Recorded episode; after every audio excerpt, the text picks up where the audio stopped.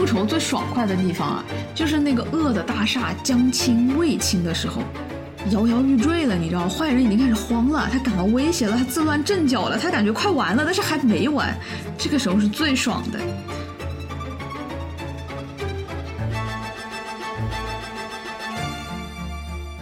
所以从某种角度来说，恨和爱是非常近似的情绪啊。当你爱一个人或者恨一个人，那个人就会占据你的全部心绪，会影响你人生的种种选择。你会将自己人生种种的安排全部都放置在这个人存在的前提上。这个你恨的人或者你爱的人，他会从你对他的弱点，他也会决定你存在的意义。以及啊，最重要的，爱和恨都是绝对的占有。在爱里，你想要完全拥有另一个人；而在极度的恨里，你不希望除了你以外的任何人去伤害他。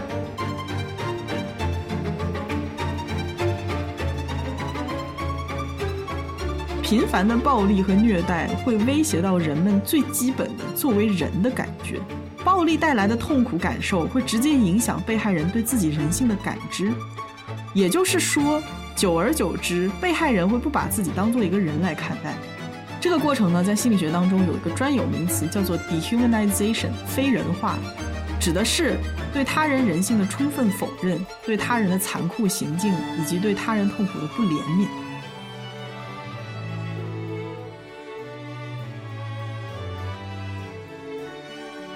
对复仇念念不忘的人，他们让本可以随着时间愈合的伤口啊，新鲜如初。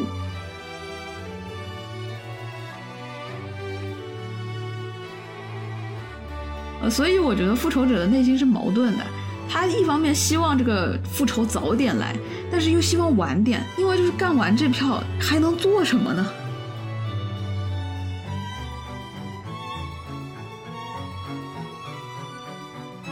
复仇它是私人的行为嘛，是个人对加害者采取的正义的行为，而惩罚是对错误行为的矫正，这个要注意。惩罚它通常是由社会和法律执行的。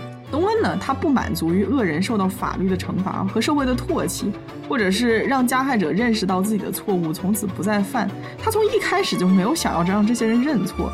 这个地方一定要注意的是，认识到自己的错误并且改正，这个是一种拯救。东恩他不是来拯救这些烂人的，东恩要让他们万劫不复，要让他们万念俱灰，非死即伤，一辈子都爬不起来，就像当年那个即将死去的他一样绝望。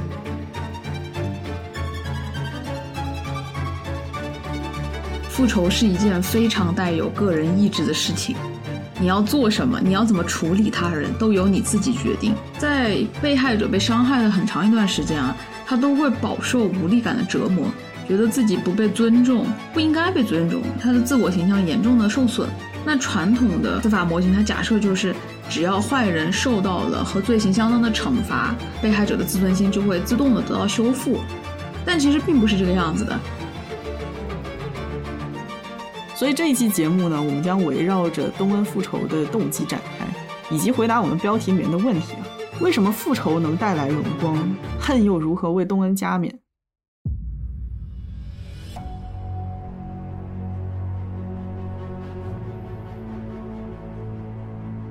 ？Hello，大家好，欢迎收听啊是猫咪呀。这是一档由爱猫咪更爱人类的老于和小吴共同发起的，在故事里找猫咪的播客。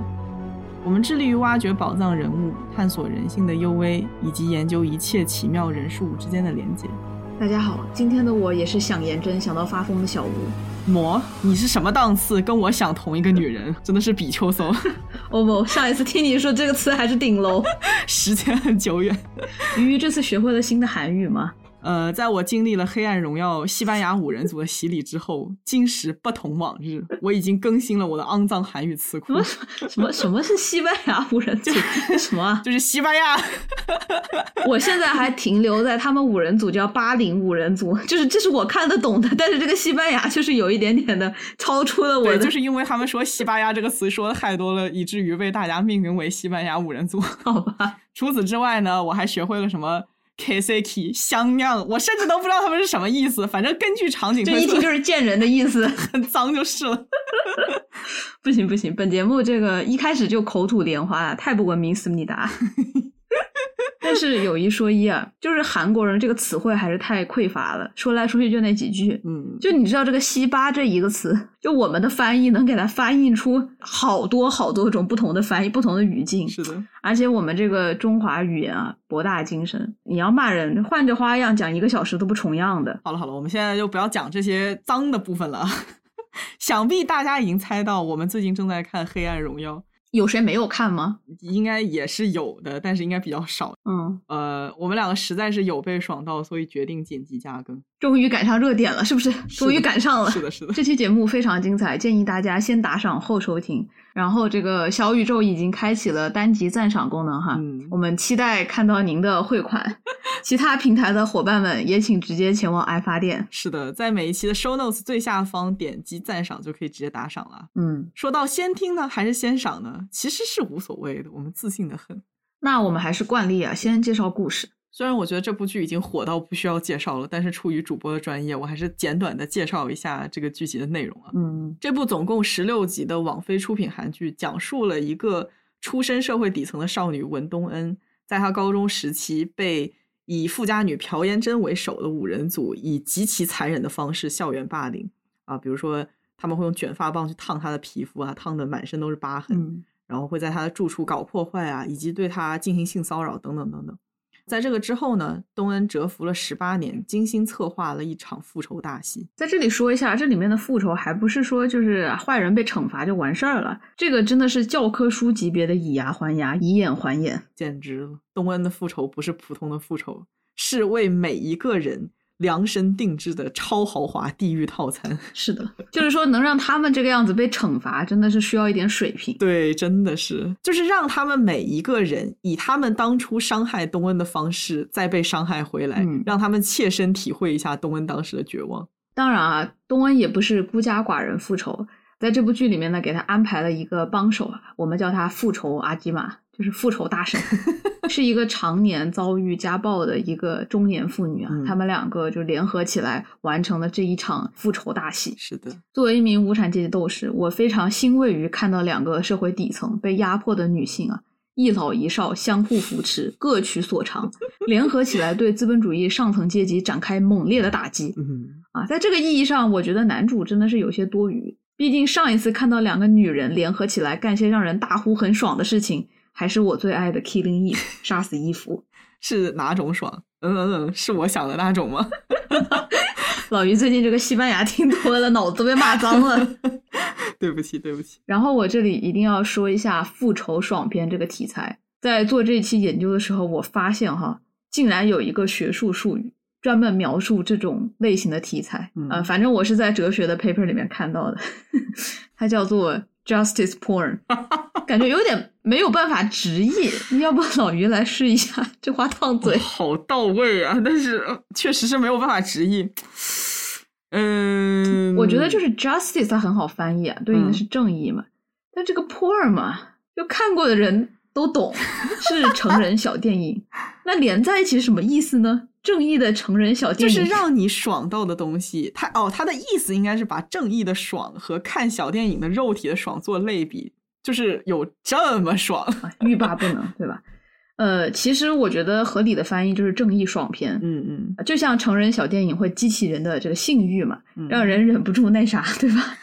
这个正义爽片就会激起人的正义感，这个正义的直觉，效果都是一样的，会让人体温上升，大呼过瘾，心情舒爽。嗯，正义也是一种欲哈。确实有研究说，复仇能给人带来类似嗑药的感觉。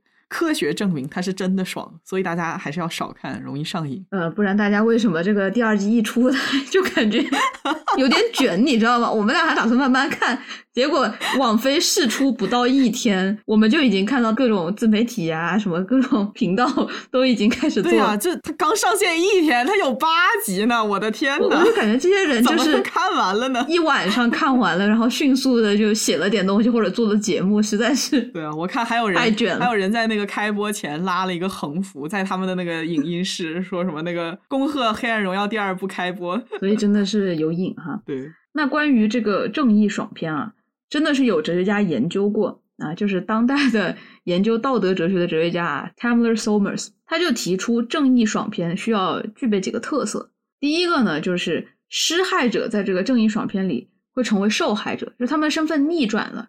而且最开始这个施害者他所遭受的伤害和他一开始想要强加给那个受害者的是同等的，也就是说他们的这个身份完全的调转了。第二点是施暴者他感同身受的体会到了被欺负、被霸凌是什么样的滋味，嗯而且最好是在这个过程中呢，他道德上啊被教育了、升华了。第三点是我们要看到受害者对施暴者的反抗，因为这中间展现了勇敢和正义的精神。为什么爽啊？就我觉得大家可能在网上啊，什么抖音啊什么之类的，可能会看到一些小视频啊，比如说几个男的看一个姑娘好欺负，想把人霸凌啊，或者做一些猥亵的事，嗯但其实呢，他们不知道这个小姑娘也是跆拳道或者柔道的高手。看着虽然说身板很小啊，但是三下五除二，直接就把几个壮汉打趴了，屁滚尿流，大呼我再也不敢了。你看这种就是急速的调转，嗯然后本来是要受害的那一方就成了施害的那一方，然后他施加给了那几个想要欺负别人的人，他们以前可能遭受过的暴力。哎，你这种剧情看了就会觉得特别爽。所以小吴学跆拳道是这个原因吗？就是为了某天可以这样爽一下是吗？哎呀，这个小吴学艺不精啊，学柔道当年就把腰给闪了，就放弃了。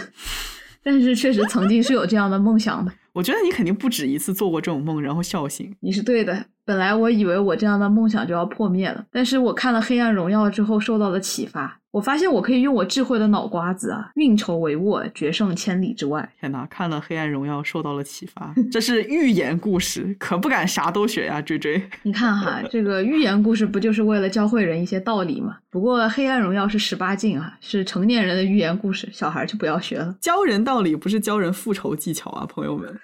我就是想说，怪不得《黑暗荣耀》爽成这个样子，因为你刚才说的这三点，它都被满足了。是的，第一，每一个将东恩置于死地的加害者，都被东恩以等质量的伤害返还给他们。就是反弹了。哎，对 对，是的，啊、然后第二，东恩精准拿捏了每一个人的弱点，然后给他们最致命、最令人绝望的攻击。然后最后是片中一直强调那个复仇是为了找回被害者的荣光荣耀嘛，啊、也就体现了他的主观精神和个人动力。没错，关于正义爽片这个维度，我们后面还会有更多的展开讨论。然后我现在想讨论一下这个剧的另一个标签啊，就是非常明显的，也是它最开始的一个主要的卖点——校园霸凌。对这个故事的创作过程非常的有意思。在发布会上，编剧金银书就说，在某一天，他的女儿突然问他：“你觉得我把别人打个半死，你更心痛，还是我被别人打个半死，你更心痛？”嗯，然后金银书就被这个问题震撼到了，因为他一想，觉得两个都让他万分的心痛，然后就从这里开始创作了《黑暗荣耀》的故事。《黑暗荣耀》里面其实充满了受害者和被害者的反转啊，嗯也就是说这两个维度其实都有涉及到。嗯最先开始被害的那一方，也就是我们的主角东恩嘛，嗯到最后他其实就是成为了施害的这一方。嗯金边采访的时候讲到了为什么要起名叫做《黑暗荣耀》啊，他说他们这个地方的他们指的就是被伤害的人，嗯嗯他们不是想要得到什么，而是想要找回什么。遭受暴力的瞬间会失去一些眼睛看不到的东西，例如作为人的尊严、名誉、光荣等等。唯有获得道歉，才能回到原点，从而重新开始。在这个意义上来说，《黑暗荣耀》更是一部关于伤害和被伤害、失去和找回的剧集。嗯那我们要讨论的问题就是，他失去的是什么？他想找回的又是什么？嗯，正是因为对这两个问题的讨论啊，使《黑暗荣耀》超出了爽剧的那种小格局。他对被霸凌者的表现不只是标签化、碎片化的，就是像其他剧里面那样可怜啊、孤独啊、无助啊，嗯，而是说真正走进了被霸凌者的内心和他们的人生。是的，呃，实际上，大部分人对霸凌的了解是书本知识，并非一种共情。因此，往往当我们看到一个人被霸凌，我们能够给出的反应仅仅是同情。当我们看到人们的霸凌经历，或者说霸凌对被害者的直接的影响的时候，我们会觉得他们很可怜嗯啊。但是对于霸凌行为对受害者的深层次的、持续一生的影响，比如说他们的思维模式啊、行为动机啊，是没有任何概念的。嗯，我们听到了、看到了很多心理博客啊、科普刊物会写到，校园霸凌的创伤会伴随着人一辈子。但真的啊，我想，如果你不是亲身经历这些，其实非常难以理解这个层面的。嗯就是说，霸凌，尤其是幼年时期的霸凌，它会颠覆你整个自我价值层面的认知啊，也会不断的影响你未来个人人生观的塑造、性格的形成。嗯，我印象很深刻，就是东恩和大婶在一起复仇后啊，大婶就问东恩，他说：“您还记得以前是什么样子吗？”东恩说：“我不记得了。”但是我们从后来的回忆中能看到，东恩在遭遇校园霸凌前，整个人的性格和状态是完全不一样的。校园霸凌的经历就好像硬生生的把它给捏碎了，嗯，然后有另一个自我分裂了出来。嗯那另一个自我可能是没有心、没有感觉的傀儡，也可能是无坚不摧的铁石心肠。他们的存在都是为了隐藏或者保护曾经那个支离破碎的自己。可以说这样的感觉，没有经历过伤害的人是很难理解的。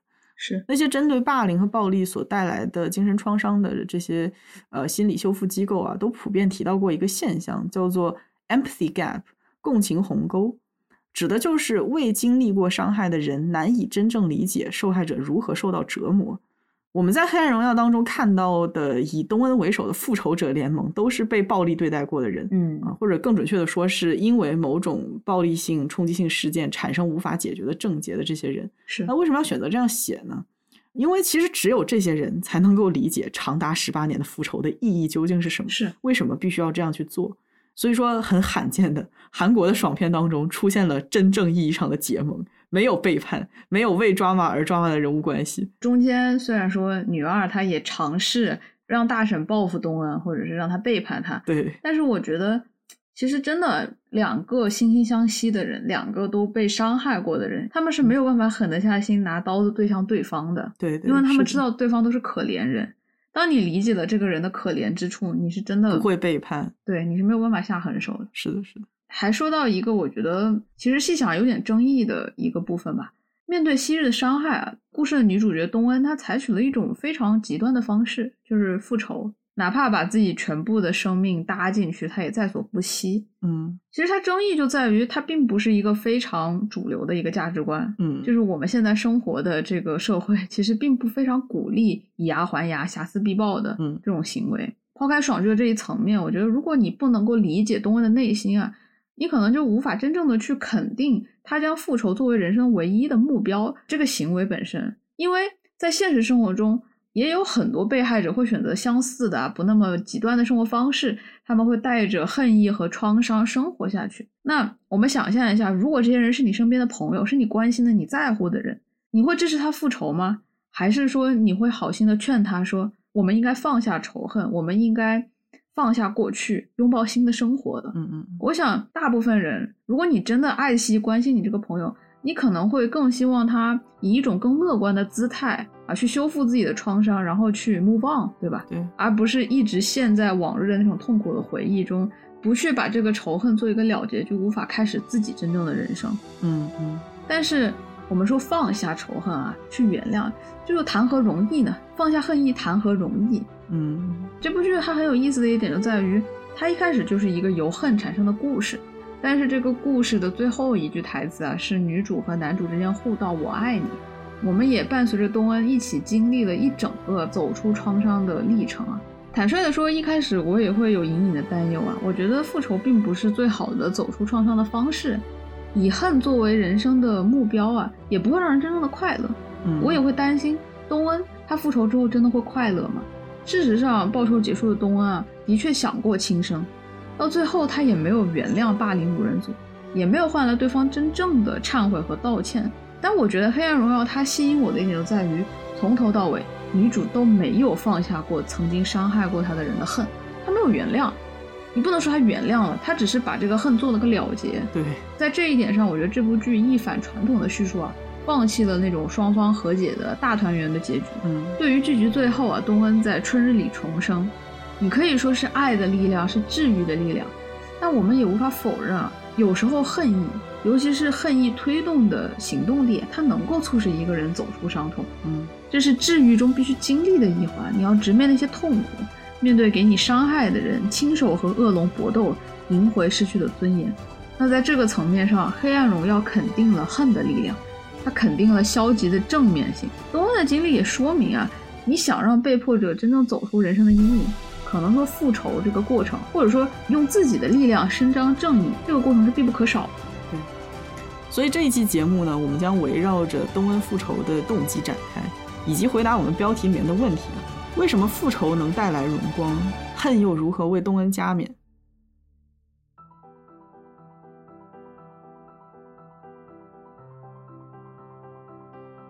我们刚刚介绍了《黑暗荣耀》的两个大标签：正义爽剧和校园霸凌。我们也说，要真正理解东恩这个人物的内心，就必须要深入的了解霸凌的心理机制。那么今天请到场的呢，是一位准心理咨询师和一位校园霸凌曾经的受害者。我怎么不知道今天还有嘉宾呢？啊，嗯，是的，因为就是你和我。哦，是这样吗？当你是社恐，但你也想请嘉宾，嘉宾就成了我自己。哦，所以被霸凌者竟然是我自己。然后你是准心理咨询师。我其实想说我是专业，但是我没有证，所以就不在这里大放厥词了。好吧，小吴在这里坦诚的说呢。我确实是一名 校园暴力的曾经受害者，嗯，呃，虽然说性质和严重程度都不能和东恩比，嗯，但确实足够让我和东恩共情了，嗯嗯。那首先我们简单介绍一下霸凌的种类吧。普遍霸凌被分为六种啊，有肢体霸凌、言语霸凌、网络霸凌、性霸凌。啊，这四种都是字面意思，我就不多做解释了。哎，等一下，我以为你会想要先安慰一下我，你就这么直接学术腔了吗？是吗？毕竟还有一些主播的责任在身上，就是没有人在关心我了，是吗？我我立马就要哭了哦！哎哎呦呦，摸摸头，摸摸不哭不哭！哎呦哎呦哎呦！小吴的命怎么这么苦？好了好了，不开玩笑。现在的我是健康的小吴，已经从。创伤中 部分痊愈了，所以才能聊这个话题嘛。对，其实做节目之前，我还有小心翼翼的问过你，就是这一期讲一讲过去的事情，会不会觉得不舒服呀，或者怎么样的？然后小吴就是尝试着先给我讲了一些，哎呦，真的是边说边哭，听的人非常的心疼。好了好了好了，不要煽情，不要煽情，于老师请继续。刚刚说到霸凌的种类有六种，是哪些呀？呃，刚刚说的是四种嘛，肢体霸凌、言语霸凌、网络霸凌和性霸凌。啊，字面意思比较好理解。那剩下两种不太好理解，一种是叫做关系霸凌，或者叫做关系攻击啊。嗯，指的就是将某些人排挤出群体啊，散播他们的谣言，控制局面，以达到展示自己在关系中主导的位置，然后击溃他人自信心的这么一个目的。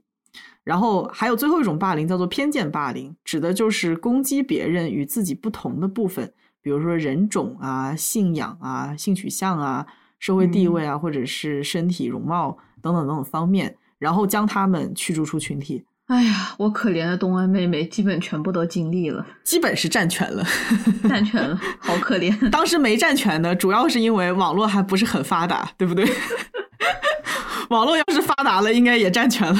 嗯，我的话呢，大概是经历了其中两个。嗯啊，不要猜啊，不要猜，不要在 评论区告诉我你的猜想是什么。小吴很敏感，但是确实没他这么严重了。嗯，前面我们说啊，我们要回答两个问题，分别是东恩在被霸凌的那段时期，以及在今后的这个创伤期，他失去了什么，又在复仇的时候夺回了什么。嗯。所以我们就先从第一个问题开始吧。东恩在被霸凌的时候，或者说普遍的来说啊，当一个人他受到霸凌的时候，会经历些什么？那我觉得回答这个问题需要先了解霸凌给一个人带来的最直接的影响。嗯，我在这边说几个吧。最常见的影响就是低自尊、自责，而且往往这种影响是长期的。低自尊的形成机制其实就是被害者将加害者侮辱性、伤害性的语言和行为内化，嗯，他们会相信这些是真的。不然他无从解释自己究竟是为什么会被这个样子对待，对吧？对，比如说一种很常见的内化方式就是相信自己就是应该被伤害的人，自己不配被好好对待，自己就是生来悲惨的，生来低人一等的。这一类的受害者呢，他倾向于弱化霸凌对自己人生的影响。就比如说提到的时候，他会回应啊，其实好像他们对我也没有这么糟糕啊。或者他们干脆就选择遗忘，嗯，我觉得就相当于是呃适当降低自我价值来合理化这种伤害，以达到一种认知协调的的感觉。嗯，他们呢也很容易对霸凌行为产生习得性无助，相信自己无论做什么都无法改变现状。嗯，我觉得这个问题有两个维度啊。第一个是，其实被霸凌的人他成长中很长的一段时间啊，会一直想不通一个问题，就是为什么是我。为什么偏偏是我被这样对待？就是这个问题会让人特别的痛苦，因为你在成长的过程中，你觉得，哎，我做错了什么，对吧？你会你会一直一直的去想这个问题，它没有答案，嗯，它就是一种非常偶然的，可能就是一种无差别的攻击，只是恰好啊落到了你身上。就是最后东恩呢，他也以牙还牙，这是这是一个非常完美的以牙还牙。就是当时要入狱了嘛，颜真要入狱了，他呢就去探望颜真，他说：“哎，你不知道吧？其实你好冤枉，但是我永远都不会告诉你你为什么冤枉。”嗯，就他也想让颜真呢百思不得其解，用他的在监狱里的余生去追问啊，到底哪里出了意外？我到底哪里哪一步做错了？为什么我冤枉了？我好想知道啊！我觉得也就只有颜真才觉得自己是被冤枉的。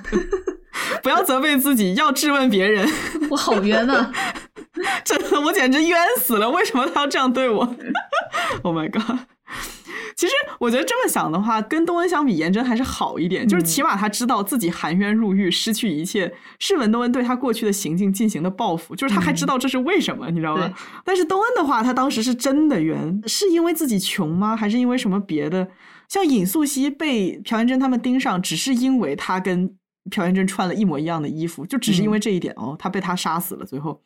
很多时候莫名其妙的就成了加害者的目标。对啊，就是人家看你不爽，对人家看你不爽，非常偶然。还有一点就是啊，我认为被霸凌者的低自尊还会和他们本来比较低的社会阶级或者比较弱势的这种社会地位啊相互作用。嗯，在《黑暗荣耀》中有体现啊，其实，在现实生活中也是这个样子的。在学校里面或者在公司里面，在任何场合被霸凌的人，恰恰就是那些社会阶层较低的或者有明显弱势的人。嗯，不知道其他人有没有经历过？每个班上家庭条件不好的孩子，往往会成为校园霸凌的对象。嗯，还有一些常见的受害者也是有明显的生理缺陷啊，例如听觉障碍啊、视力障碍啊、身体残疾啊。嗯，还有一些就是社会的那种边缘群体，或者是非主流群体吧。比如说男孩，他会在学校里受到霸凌，因为他没有男子气概，他娘娘腔，或者是个 gay，或者是女生，她穿的就没有那么的像一个主流的漂亮的女性。这些都会成为别人指点你、别人霸凌你的原因啊！胖胖也会被欺负，I know，矮子也容易被欺负。所以说真的，我我到现在都非常不喜欢小朋友那种童言无忌的直言不讳，就就那种伤害，我我觉得是非常非常残忍的。嗯，因为他说的是实话。好难过。我觉得小孩没有被社会规训过，他们往往语出伤人更为直白。真的，你要是那种纯粹的一种伤人，对，他甚至都不带有明显的恶意。就有一次，我和朋友在外面，我的朋友是个男生，很不幸年纪轻轻头就秃了，还有点明显。然后当时我们在外面吃饭嘛，当时一个男生呢就坐在我们后面那桌，然后他就指着我朋友的后脑勺，跟他妈妈说。妈妈，你看那个哥哥头秃了。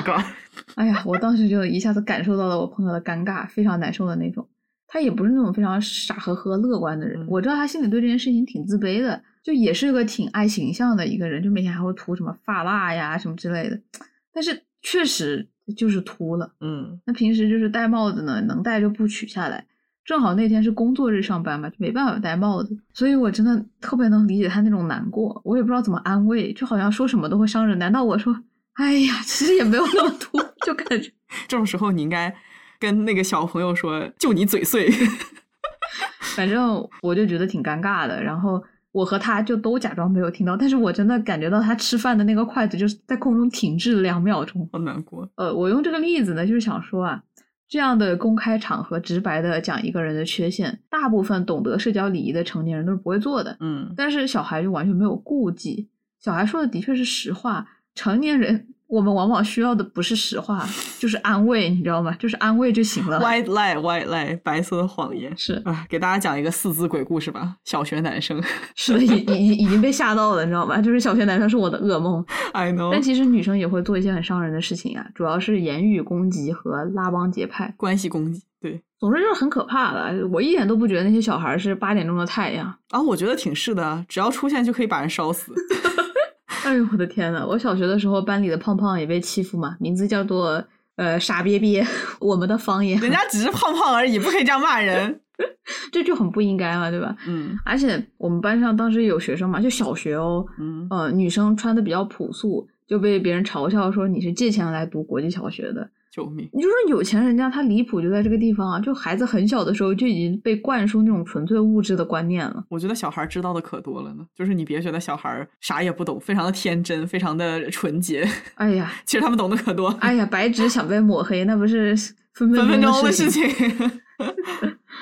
我想说的是啊，本来被霸凌的人他已经是弱势群体了，被霸凌后呢，他又内化了自己受到的伤害。他会觉得自己生来是带着诅咒的，是低人一等的。嗯嗯嗯。而且你往往因为这种弱势很难被改变，所以会进一步加剧他们的自卑和低自尊。嗯，对。比如说朴妍珍，PUA 大师啊，他对东恩说，他反复强调，他说我欺负你呢，是因为你穷。哇，他说你生来就在地狱了。这其实是要把东恩被伤害的原因完全就推给别人。嗯，他意在指出，也不是我故意欺负你，你自己生来就在地狱了，我只是。顺水，我只是顺手做了个地狱使者，欺负欺负你。这话光是说出来，我都已经要下地狱了，真的是。但是你别说，东恩还真的信了。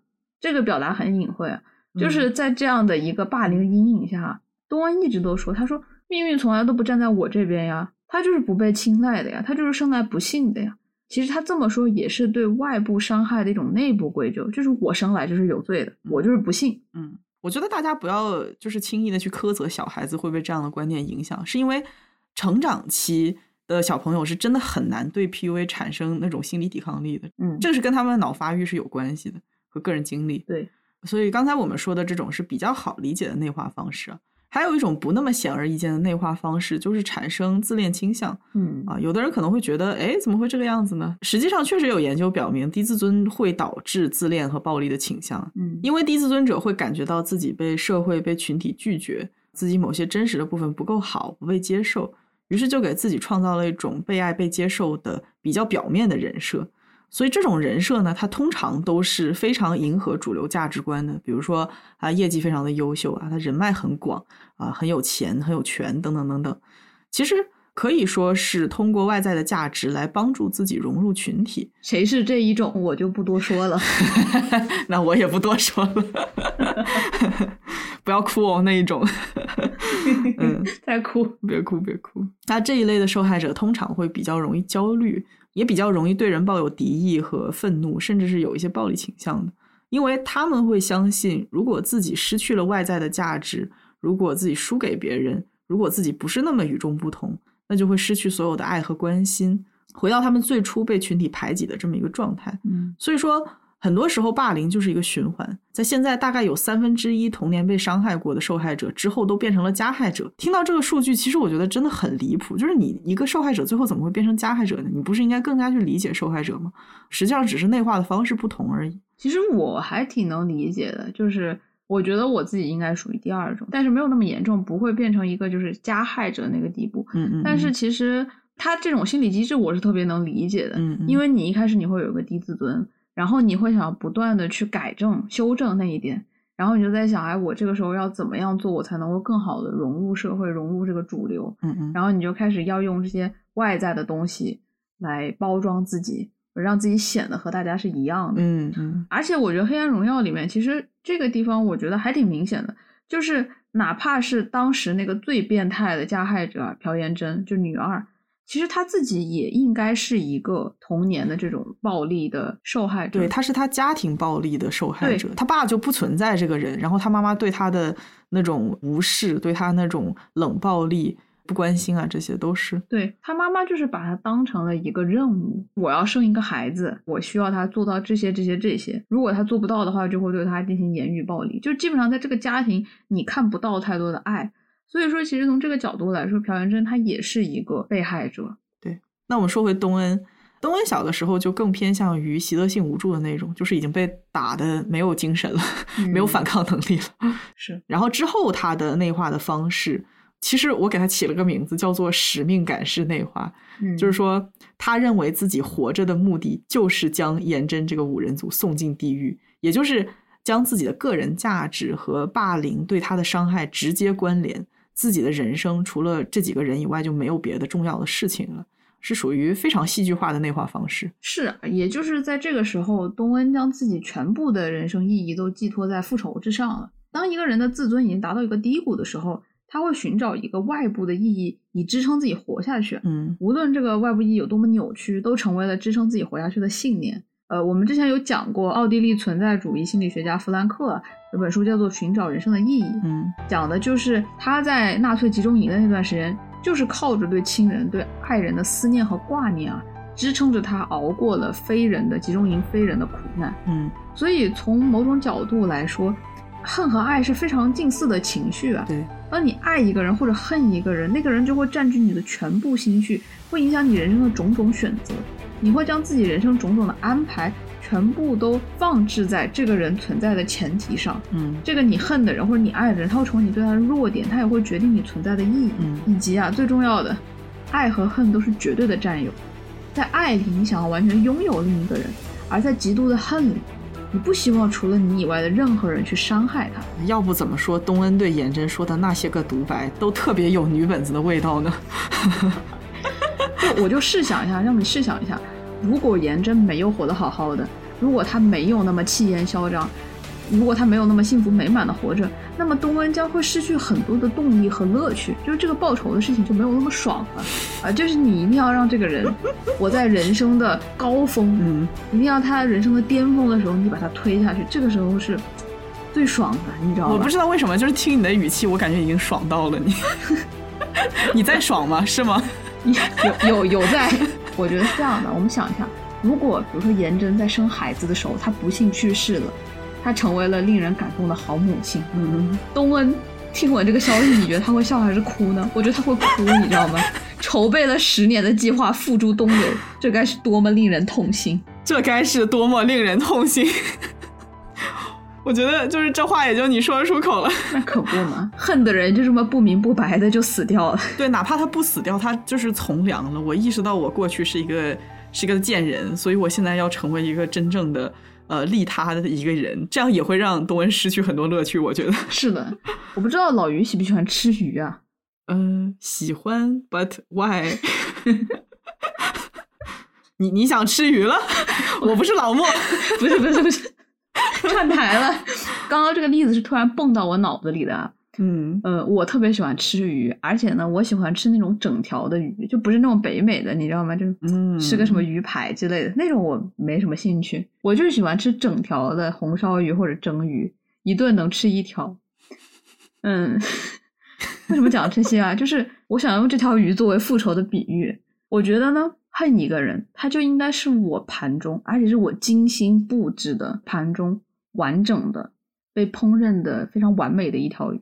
而且我不想和任何人分享它，就只有我能对它动筷子，只有我能破坏它的完美，一定得我破坏它的完美。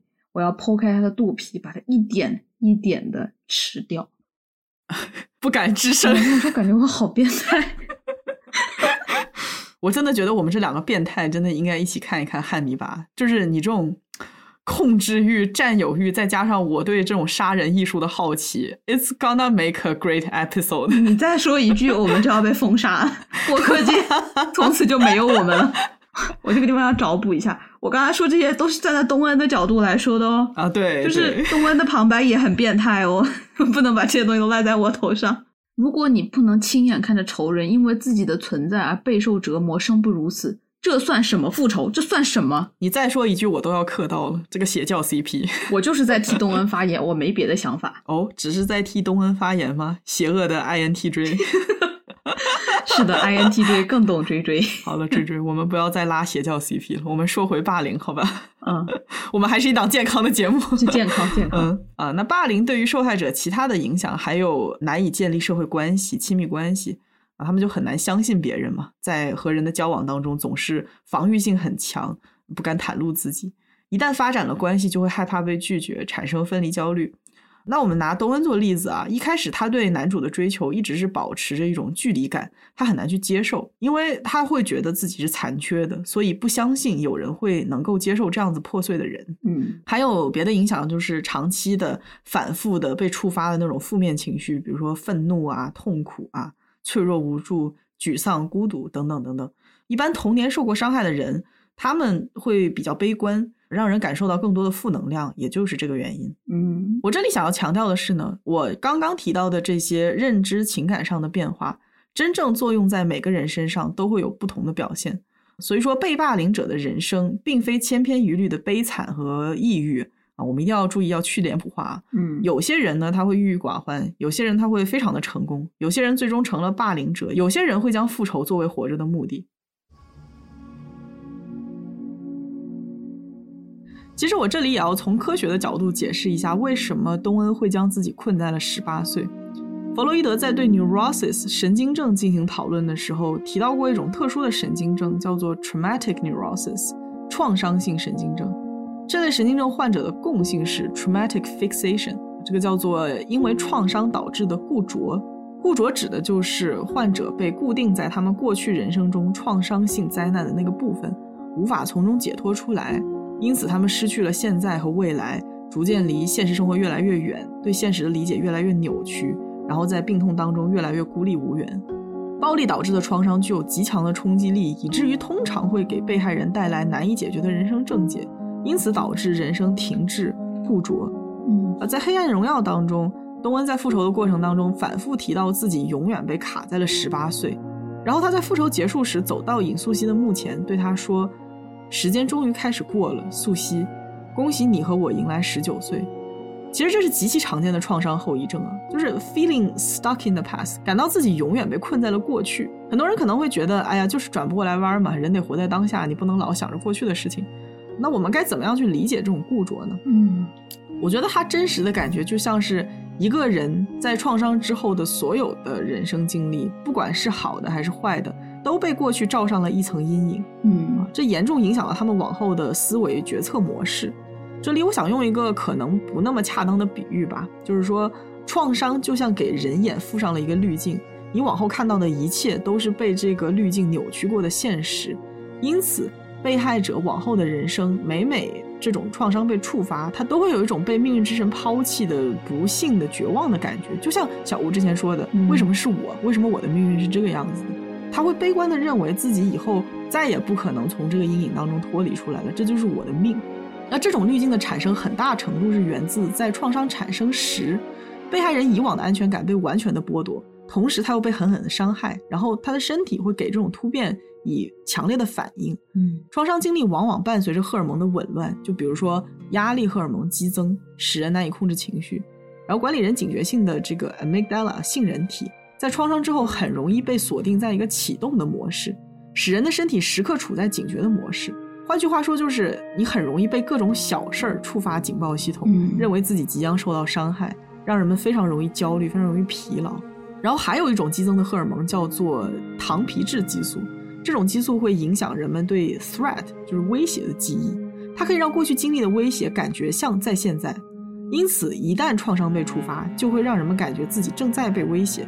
是的，没错。就我个人来说，我感觉到校园创伤的时候，其实非常小啊，就是在小学，可能就是四五年级的一次班级会议，然后当时所有同学都在教室，反正就是发生了一些比较不好的事情。嗯，所以到现在呢。呃，我都特别不喜欢那种就是集中的很多人大教室，跟那种就是上大学的 lecture 是不一样的，就是大家在一个地方，然后不停的每个人都要发言，发表自己观点。一到这种场合，我就特别的窒息。然后到现在，其实每每遇到一些和童年的创伤类似的经历的时候，我都非常不自觉的感觉到自己回到了那个教室，而且那个画面是非常的鲜明的，就是你坐在那个地方，然后所有人都回头来看你。后来我就一直误以为，将来人生很多类似的遭遇都是从那个教室开始的，都是那种类似的经历在不断的重演。嗯，而且一旦回到那个地方，我就会觉得非常的紧张，嗯，非常的紧张，可能就是我的那个神经质水平就会再上升好几倍。嗯，直到后来吧，就觉得自己是真的长大了，过了很久很久了，我才能够把自己后来人生的经历和当时的创伤做一个切割。更加以客观的视角看待自己哦，要哭了，抱抱小吴，你这你这也太不专业了，就是是吧？怎怎么还上手呢？离我远点！我就是想想觉得很难过啊。这次准备资料的时候就在想你跟我说那些经历啊，然后一边看科学研究一边觉得有点难过。你是不是已经在哭了？嗯，没有没有，我现在已经是长大的小吴了，嗯，已经能够好好的过自己的生活了。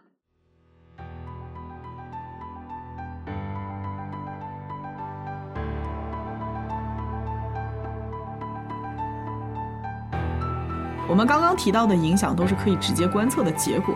那对于霸凌受害者，编剧提到的在暴力中失去的无形的东西，那种被他叫做是荣耀的东西，究竟是什么？嗯我真的是非常好奇这种失去感的心理解释，你知道吧？嗯，所以我就激情做了调查。愿闻其详。然后我在调查的过程当中发现了一个非常非常有意思的说法，啊，他说频繁的暴力和虐待会威胁到人们最基本的作为人的感觉，暴力带来的痛苦感受会直接影响被害人对自己人性的感知，也就是说，久而久之，被害人会不把自己当做一个人来看待。嗯这个过程呢，在心理学当中有一个专有名词叫做 dehumanization，非人化。嗯指的是对他人人性的充分否认，对他人的残酷行径，以及对他人痛苦的不怜悯。我说到这儿，可能还是觉得有点抽象啊，但其实每一个人在日常生活中都会遇到这种非人化的情况。就比如说，老板把员工当成机器人使用，他们只关心结果，只关心绩效，并不关心个人的努力和成长，这就是一种非常常见的非人化。嗯还有当下自媒体常常把一个真实的人简化成某个或者某些特征，就是标签化嘛，然后通过这种方式供人欣赏、供人指点，这个也是一种非人化。就是说啊，在经过长时间的暴力和非人虐待之后呢，人也会慢慢的丧失自己认同为人的感觉了。没有错。这么一想，我们的生活中真的是处处是非人化的现象。是，做个人可真难，一不小心就不是人了。哎呀，谁不是呢？上班久了，难免不把自己当个人看嘛。职场就是最大的屠宰场。谁还不是老板养的驴呢？关键是你知道吗？现在国外的公司不是都搞些什么形式主义嘛？嗯就每个人的 email 签名都要加上 pronoun 代称嘛，什么 she、her、he、him。对我觉得大家应该都叫 eat、eats、they、them，是吧？对，如果是我的话，可能更过分。我我会放一个 whatever the fuck you call me，你爱咋咋地。想象一下 对话哈，如果我充分的尊重你使用自己 pronoun 的权利，我就会和别人说：“哎，我刚刚和那个爱咋咋地聊过了，爱咋咋地的观点是这样的。谢谢你的尊重。那我们回到被施暴者受到的非人的对待啊，非人化实际上是一种为不道德行为创造错误借口和解释的手段啊，因为这个样子不仅加害者对加害行为没有什么道德负担，嗯被害者也不会把自己当人看，是他们会合理化加害行为。因此，在纳粹时期，非人化技巧被广泛的使用，以实现对犹太人的大屠杀。啊，然后现在在监狱当中对犯人进行编号啊，也是对犯人的非人化，让犯人更加顺从。就是说，犯人进了监狱之后，他已经没有自己的名字了，他只是变成了一串编号。对，而名字呢，是一个人来到这个世界上他获得的第一个属于这个人的权利。嗯嗯，虽然说动物也会有的，但是动物不会认同这个东西为他自己的一部分。是，但是名字对于人的个人的人格形成是非常重要的。当犯人进入了监狱之后，这一点也被剥夺了，就是第一步的非人化的处理。是的，而且就是说啊，当一个人把自己都不当人看了之后，当他自己放弃了生而为人的权利和尊严啊，嗯这样反而会让那些虐待显得更加的理所应当。嗯嗯，它还可以减轻施虐者的良心不安，如果他们还有良心的话。大概是没有了呢。在这里，我想介绍一个令我看过之后还蛮震惊、蛮震撼的一个实验。格罗宁根大学行为和社会心理学家 Kiraki Falciani 对霸凌行为对受害者人性的影响进行了实验。在实验当中，他们让被试浏览受害者被霸凌的文字版经历，然后再让被试者从两个维度去评价受害者的人性。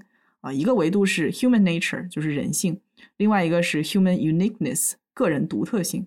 结果实验者发现啊，仅仅是作为旁观者被动的浏览了文字版的霸凌行为，就足以让人们将被害者非人化。他们对被害者的人性和独特性的评价都减少了，那就更不要提真正实施霸凌行为的霸凌者和正在经历霸凌行为的受害者。其实东恩从霸凌的开始就是被物化了，嗯，这个很明显的体现在颜真对他说话的语气是：“哎，你要不要来帮我试一下我卷发棒的温度？”嗯，你看这句话可怕之处在于，就是颜真甚至没有把东恩当成是生物来看，而是把它当做温度计来看。就是说嘛 我要哭了。著名的伦理学家、动物保护者 Peter Singer 写文章表示过，我们不应该伤害动物。最根本的原因是，动物它也是有感觉的，它们是 sentient being，是有感生物。它们和人一样会对伤害产生反应啊，会痛苦也会愉悦。他们不是石头，不是水果，不是水煮蛋。也正是这个原因啊，我们应该对动物进行同等的道德考量。这个颜真显然是没有对东恩采取同等的道德考量，嗯甚至没有把它当做人来看，也许都不会把它当成是同等的生物来看。而我们看到成年以后的东恩，他其实也展现出了一种非常去人性化的一面啊，嗯非常的没有情感的一面，他具有非常人的忍耐啊、坚毅感。嗯他基本上没有什么欲望，没有人类的欲望，他需要的东西很少，他不需要温暖的家，什么都不需要。你也看不到他眼里对另一个人的爱啊！你看他吃东西，基本上就是非常痛苦的吞咽，哎就是能活就行。报仇的期间，他的内心其实是非常少的起波澜的。无论看到这些伤害过他的人受什么样的折磨，都无法唤醒他心底的那种怜悯之心。嗯嗯看不到，你也看不到他对男主的爱，或者是对任何人的正面的情感。唯一能激起他波澜的，只有恨，对母亲的恨，对颜真的恨，对五人团的憎恶。嗯，我突然想到 Constantine 对 Villanelle 的评价，说恨是他能处理的感情，但是爱不是，他爱的人都没有好下场。其实东恩也是这个样子。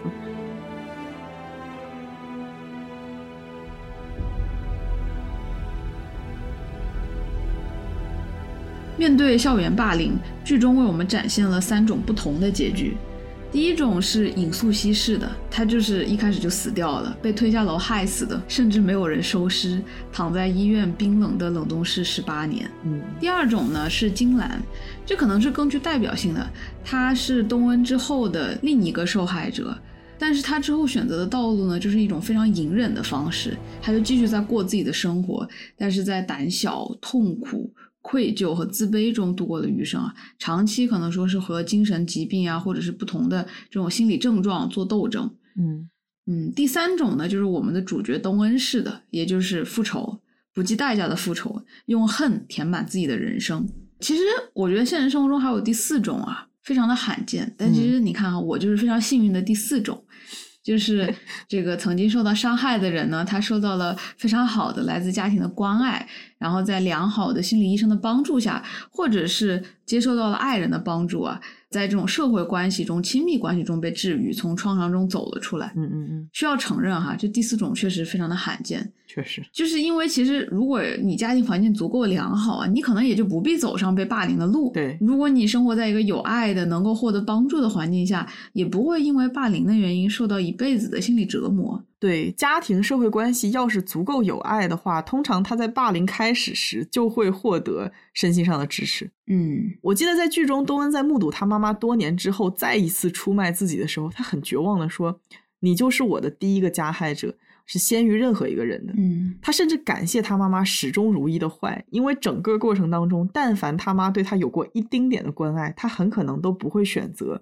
继续他的复仇计划，不会选择心怀恨意的活下去。对，因为我觉得啊，哪怕这个母亲还有一点点良知，一点点母爱，只是一点点，东恩可能都会原谅。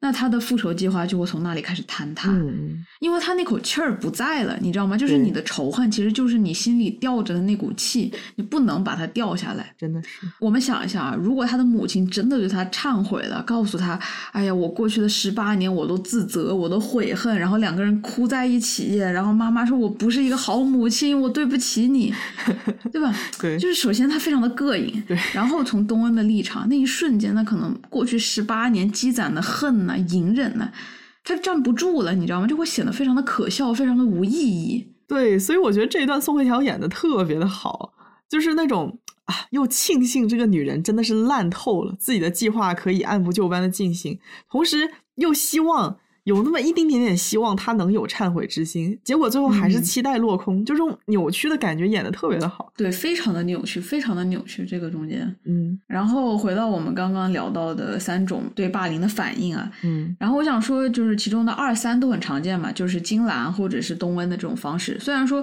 其实东温这种方式是比较极端的，对，但这两个方式其实都挺悲剧的。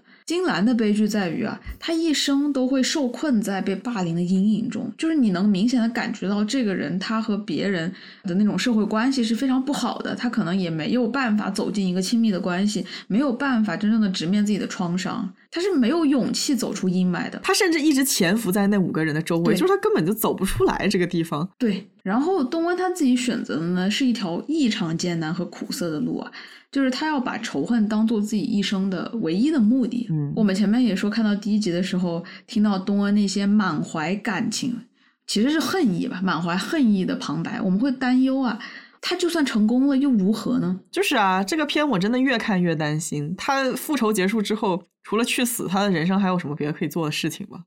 东恩复仇成功与否，都会让我感到非常的心痛，所以我的观感并非纯粹的那种爽。我觉得成了的话，我会心痛于他人生失去目标；如果不成的话，我又心痛于他最终没有能够实现自己。我觉得说到这个地方，大概也能听得出来，东恩的复仇似乎并不只是为了惩罚恶人。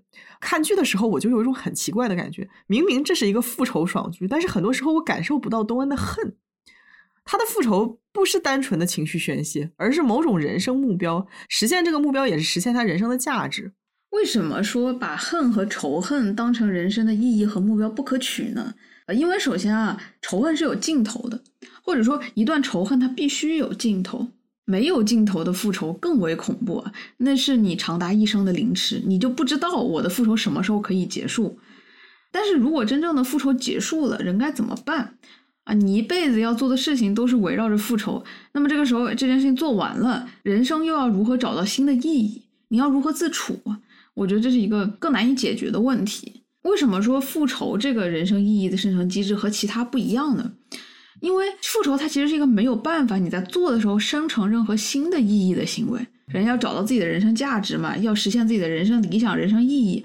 哎，我们强调的是，你做的事情是能够带来源源不断的意义的。就是你在做这件事情的过程中，你往往能够找到新的意义，它不断的涌现出来。比如说你做研究啊、搞艺术啊、做老师，在做这些事情的时候，你都可以不断的精进、不断的提升自己，总能找到自我超越的价值。嗯，但是复仇不是啊，你在复仇这件事情上面，你没办法继续精进了，对吧？还能怎么样呢？而且复仇也不是一个你能做一生的事业，对吧？我做个医生，做个老师，我可以做一辈子。我可能到退休的时候，我还可以再做一些相关的事业。但是复仇就是，那我的仇人已经死了，已经蹲大牢了，那我还能怎么办？是吧？嗯那你没有办法再超越自己了。呃，所以我觉得复仇者的内心是矛盾的。他一方面希望这个复仇早点来，但是又希望晚点，因为就是干完这票还能做什么呢？可以说，复仇最爽快的地方啊，就是那个恶的大厦将倾未倾的时候，摇摇欲坠了，你知道，坏人已经开始慌了，他感到威胁了，他自乱阵脚了，他感觉快完了，但是还没完，这个时候是最爽的，看着他受苦，看着他受折磨，看着那些坏人觉得啊，比抽死我这辈子完了，就 这个时候是最爽的。这也是《黑暗荣耀》结局我觉得最苦涩的地方。他的复仇结束了以后，他想要轻生嘛。这个时候，男主的妈妈找到了他，说：“哎，你的使命还没有结束，你救救我家儿子吧。嗯、你再干一票行不行？”也就是说，他是用另一场恩怨、另一场恨来续命。以后的人生目标是做复仇咨询师，继续精进复仇技术，将复仇视为一生的事业，继续拯救男宝。哎，这男宝拯救完了，真的只能开那个什么咨询事务所了，是吧？就是本来我觉得他可以继续光明的生活下去，但是就是怎么说呢，还是得拯救男宝，还是得拯救男宝。然后，比如说，我觉得更好的例子是大嫂哈，就是那个复仇阿基玛。阿基玛，她和东恩干完一票之后呢，她这个家暴丈夫也死了，生活也安宁了，女儿也出国留学了。但是他不是还没有涂上他的大红唇吗？嗯，按道理说生活变好了嘛，自己开了家小菜店铺，那每天就美美的上班不好了嘛？嗯，但是他没有哎。在最后一幕，我们看到大嫂啊过上了平凡的日子，但是好像就是这个生活啊也缺一点激情，就跟我们这些社畜上班是一样的，没觉得他很开心，对吧？嗯、直到他收到了东恩的短信，说我这里要请一位阿姨。这个时候，阿姨的眼睛她又亮了，你知道吗？那种生活的热情又来了。她迅速的关上了店，对着店铺的玻璃涂上了大红唇。我觉得在这个剧里啊，阿姨的大红唇象征的不仅仅是尊严，而是一种生命的激情啊。这里是由正义驱使的生命的激情。嗯，那这个时候呢，我还是要 cue 到我最爱的 King Eve。当时 Eve 你看也收到了一个口红，也是在镜子里面涂。但是你看 v i l l a n 就更狠，唇膏里面藏了刀片嘛，就那个时候你看到那个血流下来，然后整个嘴唇都红了。哇，那真的是一种就是变态的燃烧生命的激情，你知道吗？就是我觉得还是有致敬的意味了。不是激情，你知道吗？那个是性欲，已经超越了激情。就是四五十岁的中年女性，就那一刻感觉到了我的人生不仅仅是充满了乐趣，而且充满了欲望。就是我现在可以做一切的事情，我就是一个野蛮的女人。又一春是真的。哎呀，我就觉得这个结局挺符合大女主的热潮的，可能这个《黑暗荣耀三》就改名叫什么？How Women Revenge，真的，我觉得 致命女复仇者，真的，我就觉得这个男主他完全就是没有必要，而且我真的是不愿意在一个底层人民去推翻这种上层的腐朽的资本主义的这么一个剧里面，看到一个上流社会的男主开着他的豪车，他每次出来我就想把他的车给砸了，把他的马丁砸了，一下来，然后呢就是那个笑容就像一个花瓶一样的，你能不能不要在这里耽误女人们搞事业了？要我说啊，这个黑暗。荣耀就一直拍下去，每一季能解决一些人渣，但是我真的希望全世界的无产阶级联合起来，好吗？对，把这些什么富二代呀、什么财阀家的儿子挤出电视剧，挤出队伍，真的是。我觉得还可以顺便并购 Villanelle 的那个西班牙那边的妇女维权事务所，全世界妇女联合起来，就还可以开始搞投资并购了。那还是需要核代表来帮忙的是吗？是的。哎，不得不说，康叔还是死的太早了。哈哈哈，康氏微笑。我们需要这样的英雄哈，来搅乱南韩稳固的社会秩序。女英雄，heroine，提供一些给编剧的思路啊，仅供参考。那我们还是回到东恩的故事啊。嗯，东恩为了复仇啊，将自己的整个青春完全献祭了出去。他放下了自己的梦想，放下了自己的欲望，仅仅为了复仇这一件事情活着。嗯，哎，其实。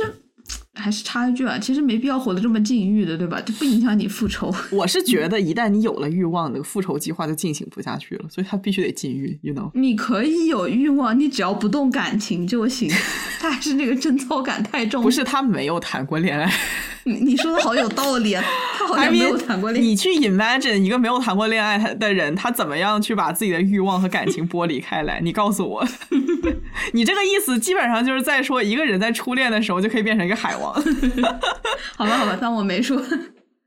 但是我真的想说，就是姐妹，你这么做真的值得吗？值得吗？值得吗？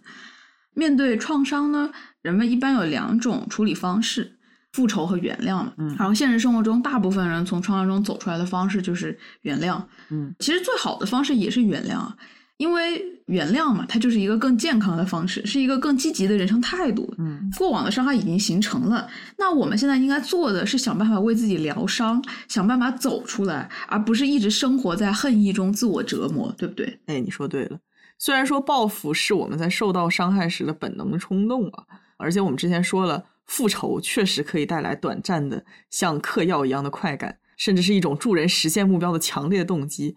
但是这不能改变仇恨是痛苦的，嗯，它会给人带来巨大的压力，是一种不健康的感情，真的是非常的自毁啊！这样做，而且我们通常觉得复仇是一种泄愤，对吧？嗯，通过复仇，我们可以把对坏人的糟糕的情绪全部都发泄出去，然后就此我们就好了，我们就 recover 就复原了。这么做起初的时候肯定是会爽一下的，但是。研究人员发现，复仇不仅无法泄愤，还会延长创伤所带来的不适。也就是说，仇恨最终会攻击复仇者，而不是伸张正义。嗯，而且在报复敌人的过程当中，带着强烈的恨意的当事人，也很容易做一些不文明的、毁灭性的、反社会的、败坏道德的事情。培根也说过嘛，哎，对，就是那个说知识就是力量的培根啊，他说。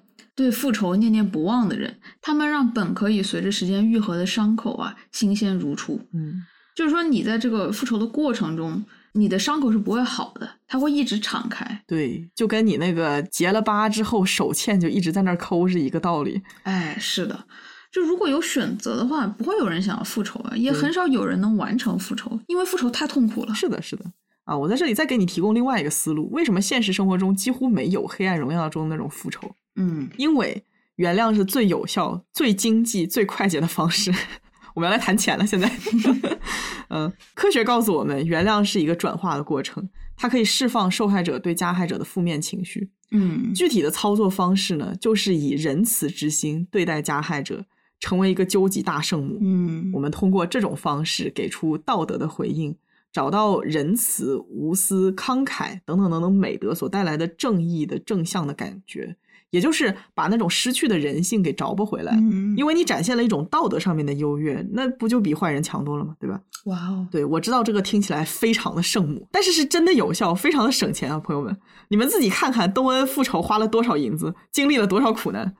就是说嘛，真的太值了，不是吗？对啊，以德报怨，收获了治愈，站在了道德的高地，还收获了更好的心理状态。嗯就是说，如果东恩可以原谅啊，那么他不必浪费十八年的时间在复仇上，嗯嗯，他可以用自己美好的青春做自己想做的事情，可以去谈恋爱，他也可能去实现自己的梦想，去做一名建筑师。但他没有这么去做，他还是选择了复仇。仇恨呢，显然是对被害者的另一层伤害啊。呃，不是有句话这么说吗？仇恨呐、愤怒就像是你自己吃了毒药，却希望别人去死啊！可见仇恨是一种多么消极的态度。真的是，那我也来算个账哈。从个人利益的角度来说，仇恨就是自损一千，复仇成功你就上帝一万；复仇不成功，则敌人毫发无伤，自己再伤一万的亏本买卖，这么一想，真的是血亏。就是太亏了。无论如何都是自损，无论如何啊，痛苦的都是自己。下次你再跟谁过不去，我就开始跟你算账。就是说嘛，我也有时候经常跟自己算账嘛，就是有时候你知道这账就算糊涂了。你看我说的吧，正常人就肯定是原谅的，但是刚刚算的账它适用于理性的普通人，嗯嗯嗯就说这事儿也没多大，算了，不计较，对吧？嗯，但不适合宋慧乔扮演的东恩这样的亡命之徒哈，是的人家就是我都不要了，啥也不要了，现在就这一件事儿我就要复仇。啊，为什么？我觉得很简单，就是他心里他放不下，他过不去这关，嗯做不到原谅。就是原谅对于他来说，这不是一个选择，他这恨意太浓了，我无法原谅。他都已经被打的只剩一条命了，你指望这种人有理性？你这这开什么玩笑？嗯对啊，我其实想说，还有一种比原谅更加高境界的方式，就是升华嘛。比如说，将自己的经验分享给与自己处境相同的社群啊、将霸凌对自己的负面影响转化为一种亲社会的利他的东西。嗯，但是这种升华，或者是刚才我们说的原谅，这两种方式对东恩这样的亡命之徒并不适用，因为我们必须要承认，这两种方式需要天赋和资源。嗯首先，拥有一颗仁慈之心，需要极强的同理心和积极的能量。这两样东西，出身贫寒、原生家庭毒性超强的东恩都是不可能拥有的。剧毒的母亲，对，其次呢，如何正确的应对仇恨的心理，如何正确处理创伤，需要社会资源来传授经验。就比如说受害者社群或者是公益组织。嗯，当时霸凌行为并不像现在一样受到重视，互联网也并不发达，那资源就无处可寻。对，第三，需要当事人远离压力源，这可能吗？我们东恩有转学的能力吗？不存在的，对不对？嗯然后最后第四，需要真心支持、真正理解他的人。让我们看一下东恩周围的人，他周围的人要么跟颜真是一伙的，要么就已经被他们欺负死了，要么就被烫的不敢吱声，根本就无法形成联盟。我想说的是，从实际的角度来说，像东恩这样的人根本不可能原谅，也更不可能升华。我觉得从端恩的角度来说，就是他的一切都被这场灾难给夺走了。对他，的家人、他的朋友，他本来美好的青春，他本来的梦想，他什么都没有了，他的人生就在一座废墟之上了。你怎么让他去原谅呢？对啊对啊你怎么让一个十八岁的女孩子失去一切之后，你说你现在要学会原谅？啊，你就是这未免有点强人所难。对呀、啊、我们想说的就是原谅，它并不是一件轻易的事情啊，嗯不是我想要做调整心态就能做到的事儿。我们现在总是听到，哎，你这事情已经过去了，你要往前看，或者是你不要对自己这个不能控制的事情太上心，你要保持这种人生的松弛感。哎呦，我的天呐，这个东西是你想要就要的吗？是吧？对，我觉得他确实是有一些些天赋在里面，而且确实是一种能力，你明白吧？他不是说是自然而然，你嘴巴说说就能做得到的事情。对呀、这太扯了。嗯我想说的就是两个因素不可忽略啊，一个是你受到的伤害的程度，一个就是你说的你最后能得到的帮助自己去原谅别人的社会资源。嗯嗯，这两个因素东恩都不具备，他的伤害太大了，罪人的罪行又太深重了，又那么无耻，然后他收到的关爱和社会资源又太少了，还穷，真的是。对你在这个时候让怎么原谅，就是没有办法原谅。啊，我觉得所有的受害者，当他遇到了一个极其大的人生的灾难的时候，他是有不去原谅的权利的。你说的我我不觉得原谅是一个你应该强加在别人身上，就是说这是健康的，嗯所以你们应该去这样做，这样对你好，这样他也是一种强迫，不是吗？对，或者说作为旁观者的话，我们要允许，起码有一段时间，被害者他不愿意去原谅加害的人，对他没有办法去原谅，对吧？对我们不能强迫别人，我们不能强人所难，说你应该尽快度过这个情绪期，你应该尽快去做到原谅这件事情，不能这个样子。对，是。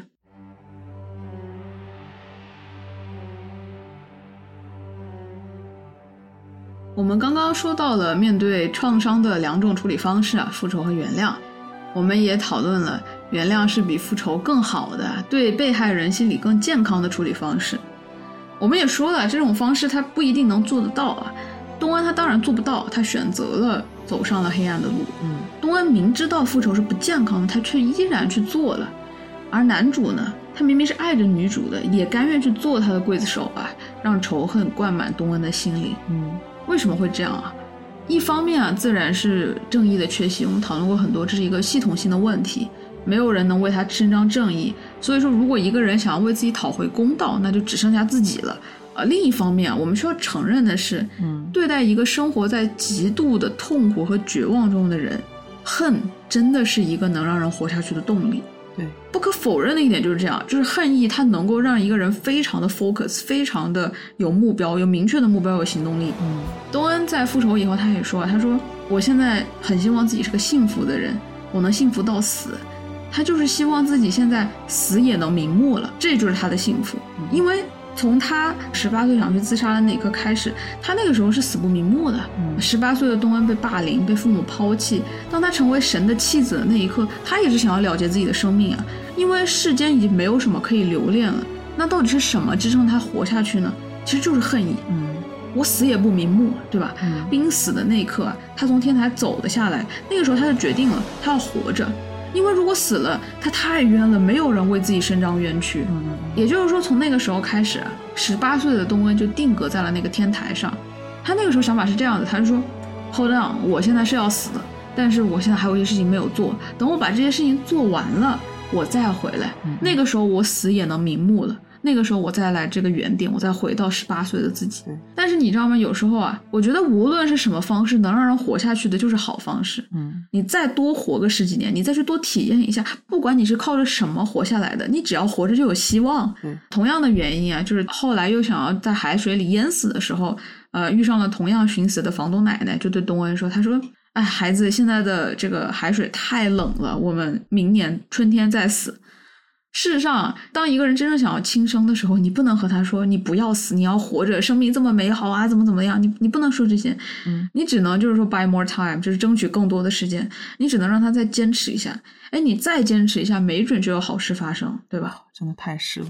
我觉得人们很多时候特别的愿意上价值或者进行绑架，就比如说有人在轻生的念头的时候，告诉他说：“你这样是不对的，你是不负责任的，你还有父母兄弟姐妹啊，人生还很美好，你怎么可以这个样子呢？”是其实说难听一点，你说这种话只会让想死的人更想两眼一闭，再也不睁开。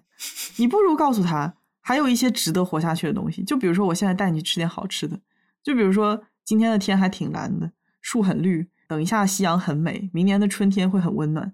你看完这些东西再决定要不要去死，也是值得的。我觉得是你要把这个始终的决定权留给别人，你不能告诉他你应该怎么做，对，而是说，哎，你看这里还有一些东西，你要不要再等等？你要不要再试一下？再试一下，对啊。你记不记得东恩他从天台走下来之后，他为什么选择活下去？哦，那个地方其实我看的时候还挺震撼的。嗯，就是因为当时下雪了，有一片雪花掉在了他被烫伤的伤口上面，他觉得很舒服，就是这么一丝丝舒服的感觉，最后支撑他活下去。你不觉得很起鸡皮疙瘩吗？嗯，只要有一丁点理由，他就可以活下去。就是能够让他感觉到这个世界上还有一点点让他愉悦的对东西，对，一点点。就可以足够人家活下去。你不需要教别人，你只要让他觉得有一点点愉悦就可以活下去。我觉得对于想要轻生的人啊，你真的你就给他一个活下去的理由就可以，无论是什么，这个理由很重要。对，那你怎么能说服十八岁的东恩去原谅呢？他肯定做不到，他痛苦都要死掉了。嗯，但是这个时候，恨确实是能够暂时的让他有重新的生活的念头，去努力的读书，去不放弃自己。那恨也是一种很强大的力量，对于他来说。嗯虽然我们前面说了很多仇恨啊、报复的坏处啊，我们刚刚也说了他的一些优点吧，比如说给人行动力啊，让人有活下去的呃力量。嗯但是我想说，抛开这些，我还是非常的支持、非常认可东恩走上这条黑暗的路。嗯这并不是说我在肯定这种冤冤相报何时了的价值观啊，嗯而是我想说，站在受害者的角度来说，的确啊，复仇这条路能够带给他的是原谅远远不能够带来的，也就是说，编剧所谓的荣光。那么接下来我们就要讨论一下这里的荣光指的是什么东西。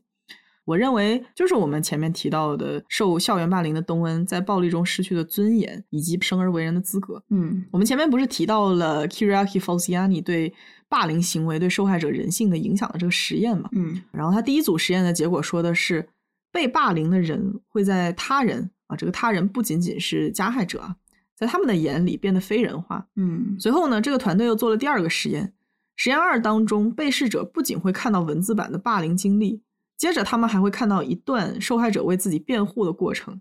结果，这些拒绝被动接受霸凌行为、主动站起来维护自己的被害人，在被试者眼中的人性水平是有显著提升的。嗯也就是说，被害者捍卫自己这一行为，比如说通过话术呀、通过理论啊、防御性的反击啊等等等等积极的方式保护自己不受伤害的这些行为，可以 rehumanize 受害者，就是说帮助受害者找回他们被剥夺的人性。因此，我们可以说，复仇确实是可以夺回荣耀。啊，你在这个地方理解的荣耀就是他那个人性对，失去的人性。嗯嗯嗯嗯，我觉得很有道理啊。而且呢，这个被害者的反击啊，我觉得他强调了一个非常重要的维度啊，就是被害者自己的声音，他自己的意志，对，这个是非常难得的。因为我们现在生活的法治社会强调的是罪有应得，体现的就是这个 retributive theory of justice，就是应报式的正义。嗯啊，也就是说善有善报，恶有恶报啊，讲的就是，哎，一个人做了坏事情，他应该受到相应的惩罚。但是在这个系统里面呢，给这个犯罪的人施加惩罚的人不是受害者，而是第三方，嗯例如法庭呀、公共机关，或者说现在司法体系的存在，就是为了避免啊原始丛林社会里这个冤冤相报何时了的一个情况。嗯那在这个系统里，一个人做了多少坏事情，他就应该受到多大的惩罚。嗯这个惩罚取决于一个是他犯的错有多严重，第二个是这个犯错误的人应该对错误负多大的责任。第一点很好理解啊，就是呃罪行有多大嘛。第二点，他强调的是，哎，这个伤害他的人在多大程度上要对错误负责。这个关乎一个人心理状态啊、动机啊、精神状态、事发状况等等。如果是无心伤人，或者说这个人他本来精神状态不太好，那么他就不能为这个错误负太多的责任。嗯，这个系统看起来非常的合理呀、但是在这个系统里面，受害者的感觉是完全不重要的。受害者他没有处在一个决定惩罚的中间位置。这么听还是有点抽象。我举个例子，咱们就说一个故意伤害罪。那现在呢，有两个无差别袭击的罪犯，他们分别在两个不同的地方无差别的伤害了两个人，就非常随机的。嗯然后呢，让这两个人的腿都残废了。其中这个受害者 A 呀，他的梦想呢是要成为一名运动员，尤其是这个户外的极限运动。而受害者 B 呢，他的梦想是成为作家。呃，我我这个地方要注意啊，就是严谨起见，我们这里说的是梦想啊，而不是说 A 已经是运动员，B 已经是作家了。因为如果 A 已经是运动员了，那么伤害 A 的罪犯的罪行可能是要更加严重的，因为这个时候他造成的损失已经更大了。我们这个地方强调的是 A 的梦想，也就是说这个受害者个人的渴望嗯啊。那么你想啊，人残废了，他固然是很痛苦的，但是 A 主观感受到的痛苦是比 B 要多很多的。为什么？因为 A 他要放弃自己的梦想了。嗯这个 B 虽然他也行动不便，但是对于这种喜欢宅在家里且立志成为作家的他来说，断条腿也还行了，对吧？就是也不影响他自己成为伟大的作家。天哪，此处艾特史铁生。就是说，同样的罪行，两个罪犯都把人的腿给打残了，那么他应该是接受大致相同的惩罚。嗯但是对于 A 和 B 人生的影响，那个感觉可是完全不一样的。A 站在他自己立场，他会觉得伤害他的人应该负更大的责任；B 他可能觉得已经差不多了，能给他适当的惩罚已经可以了。他们的感受是完全不一样的。嗯因为 A 的渴望、A 的梦想，它不在量刑的考量之内，或者说影响很小。在这个系统里面呢，受害者的感受，如果不是说和上面的两个维度啊，一个是罪行的严重程度，一个是犯罪人的主观责任直接挂钩的话，那么受害者个人的感觉、个人的想法、个人的渴望，对于判罚的影响就不是很大。哇，这个例子好合适啊，确实，也就是说，这两个罪犯最后他们获得的处刑是一样的，惩罚是一样的。对，这是我精心设计的例子。当然了，呃，我想通过这个例子，就是想说啊，现在的这个司法模型，它没有把被害人放在中心的位置，但是复仇是不一样的。复仇是被害人直接发起的，它是一个私人行为，嗯它强调了被害人的主动性，而被害人带给伤害者的惩罚是他自己决定的，不是什么第三方替他判决的。就是在这个维度上，《黑暗荣耀》真的是一部存在主义大女主剧，存在主义大女主，一种一种很新的题材。一种很新的女权剧。哦，真的是，我其实想从目的的角度说一下复仇和惩罚的区别。就是说，复仇它是私人的行为嘛，是个人对加害者采取的正义的行为，嗯而惩罚是对错误行为的矫正。嗯，这个要注意，惩罚它通常是由社会和法律执行的。东恩呢，他不满足于恶人受到法律的惩罚和社会的唾弃，或者是让加害者认识到自己的错误，从此不再犯。他从一开始就没有想要让这些人认错。这个地方一定要注意的是，认识到自己的错误并且改正，这个是一种拯救。东恩他不是来拯救这些烂人的，东恩要让他们万劫不复，要让他们万念俱灰，非死即伤，一辈子都爬不起来，就像当年那个即将死去的他一样绝望。嗯所以说，他并不总是正义的化身，他的手段很多时候都不符合正义。就比如说明明真正给孙明悟最后一击的是东安的同伙金兰，但是他告诉金兰说，犯人必须是朴妍真，不管真凶是谁。然后还有针对每一个人的复仇计划当中，他精准拿捏每个人最渴望的、最恐惧的东西，以之诱惑或者恐吓他们结盟，嗯，最后逼出每一个人的动物性，让他们自相残杀。就是说，教唆犯罪本身是非常阴险、非常邪恶的。是的，复仇是一件非常带有个人意志的事情。你要做什么，你要怎么处理他人，都由你自己决定。在被害者被伤害的很长一段时间啊，他都会饱受无力感的折磨，嗯觉得自己不被尊重，不应该被尊重，他的自我形象严重的受损。嗯那传统的这种司法模型，它假设就是只要坏人受到了和罪行相当的惩罚，那么被害者的自尊心就会自动的得到修复。嗯但其实并不是这个样子的。呃，现在举例子大王，我又要来举一个地狱例子。现在有三个情况，你来告诉我啊，哪一个更爽？嗯就假设你现在还在高中，然后你被人打了，现在呢，你有三个选择：第一，当场一巴掌打回去；第二，回去告诉父母，然后父母过两天去学校找到这个霸凌者，一巴掌打回去；第三，回去告诉父母，父母呢又跟学校的打电话，学校呢就惩罚了这个打人的学生，让他去停课呀、打扫卫生啊什么的。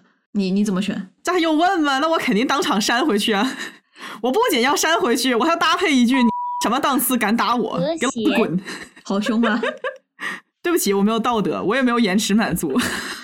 是的，大部分人都会觉得一情感上更爽，对吧？嗯呃，不仅仅是你说的两点啊，就是没有道德也不会延迟满足，而是因为选择一，它强调了受害者的个人力量；就选择二，你是靠爸爸妈妈；选择三，你是寄托于某一个权威，就学校，嗯他们都没有强调受害者自己的这个力量。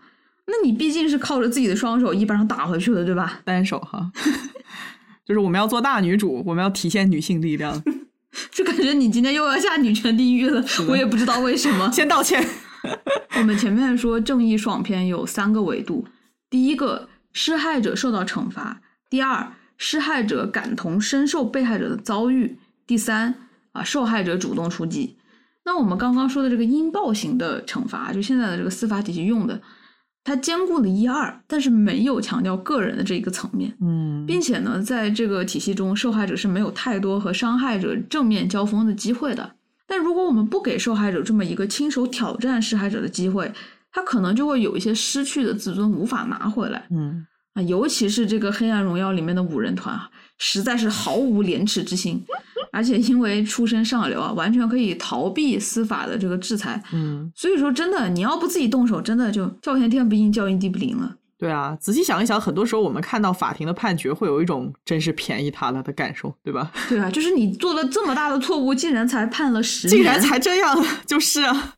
有些人犯的罪，哪怕是无期徒刑，哪怕是死刑，都无法让人有那种畅快的感觉。没有那个酣畅淋漓的感觉啊！对对，实际上就是因为犯罪者并不能够通过司法的制裁，真正感受到受害者所经历的苦难。就算他们在监狱待到死，也无法理解自己的行为究竟带来了什么样的后果啊！所以在情感上，我们其实很多时候更渴望有些犯人他被凌迟处死，或者五马分尸，或者像东恩的复仇一样对他们小火慢煎，进行精神和肉体的双重摧残。好像这个样子才算是真正的制裁。而且还有一个很重要的一点啊，就是复仇它体现了一种强人精神。呃，那我这个地方呢，要引用尼采的《道德的谱系》中的观点啊。众所周知，尼采是一个反道德主义者，他尤其批判现在西方社会主流的基督教道德，一种强调和平、温顺、谦卑、恭顺的，我称之为“好好先生”的道德。尼采把道德啊主要分成两类：主人道德和奴隶道德。伴随这两种道德体系的是两种对人的道德行为的评判模式。主人道德呢，它对应的是好与坏的评价，而奴隶道德对应的则是善良与邪恶的评价。主人道德它是最初的道德形式，它是贵族的，是强者的道德。主人道德认为啊，符合生命利益的就是好的，就是道德的。它肯定个人，推崇力量，鼓励人们成为超人，不要服从任何现有的体系，要创造自己的人生价值啊。它是建立在权力意志的基础上的，所以说主人道德自然而然的就成为了统治阶级的道德。有权者可以制定规则，制定道德的标准，他们就会把力量、财富、攻击性、生命力等同于好的，而把平庸、软弱、服从、谦卑等同于不好的。那这样的道德也会肯定人性的自私、野蛮和征服欲嘛？因为在他们看来，凡是能提高我的个人利益的。那就是好的，在主人道德的体系里面皆为好，而对我的个人利益呃没有什么贡献的，那就是不好的，就是平庸的。而奴隶道德呢和主人道德则完全相反啊。呃，尼采他认为奴隶道德是弱者的，是下等人道德啊。但其实呢，他觉得这种道德的源头是起源于基督教，这种道德强调善良、谦卑、慈悲、自我牺牲、公平和节制。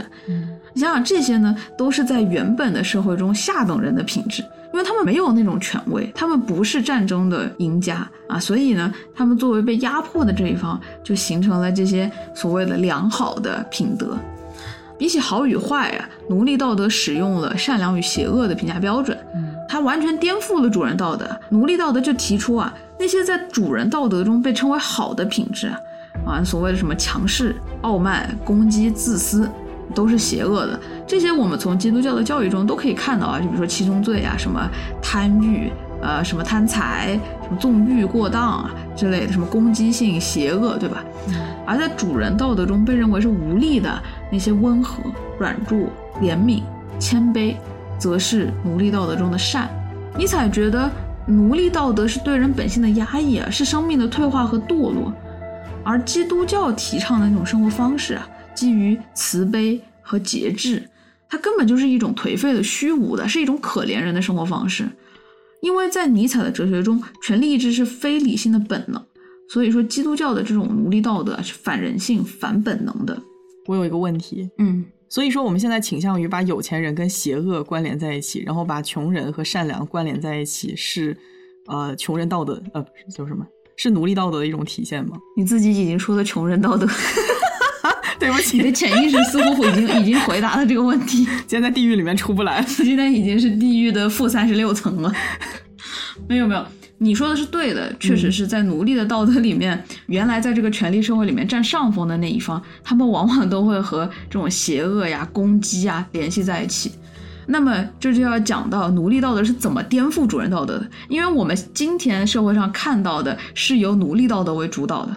就是每个人都要做那个好好先生，对吧？你要抑制住你自己的攻击力，甚至说这些主人他们最后已经完全被这个奴隶道德所驯服了。嗯你现在看上流社会，你看到的不是那种五人团的那种，你看到的是每天要穿那种很不舒服的衬衫体，然后把自己裹得严严实实，头发一丝不落，然后你要随时的表现出你自己的呃非常谦逊的品质，嗯然后你讲话又非常有礼貌，不能特别的粗俗，对吧？你不能在公开的场合做一些不得体的事情啊！你要做一个有腔调、有格调的人，你要去做慈善，对吧？对，那其实现在啊，尤其是欧洲的那些贵族，已经完全的被奴隶道德所驯化了嗯啊！尼采认为啊，这种颠覆是一个彻头彻尾的阴谋。为什么呢？因为当一个弱者，当一开始的这群弱者，需要强调这个弱者是一个整体，他们是一个群众，而强者一般是社会中的少数派嘛。嗯就是说，当弱者面对强者的力量却无能为力的时候，他们就会产生一种深深的怨恨。他只能压抑自己的愤怒，而且呢，他们还会用冠冕堂皇的呃弱者道德啊，比如说什么慈悲啊、善良啊，给自己一种强大的假象。就比如说，我们今天会经常听到一些句子啊，比如说“原谅是一种能力，非常强大的能力”，你是在 quote 我吗？你在比 quote 如老于吗？包容和爱是一种 更广阔的、更深邃的力量，对吧？就是我们总是会听到这种话，他们会把这些原来在强人社会里面，在主人道德中。人家根本瞧不上的东西拿出来，然后说这个才是真正的能量、真正的力量，你们那些都不是真正的权利。尼采认为呢，这是一种欺骗，这个行为是不诚实的，是虚伪的，是阴暗的。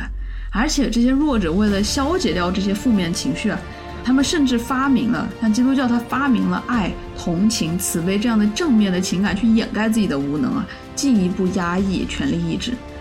嗯，现在说起来好像是有一点点生气啊，就是就是是，我已经有点在生气了。怎么办？我就是一天生心怀慈悲的人。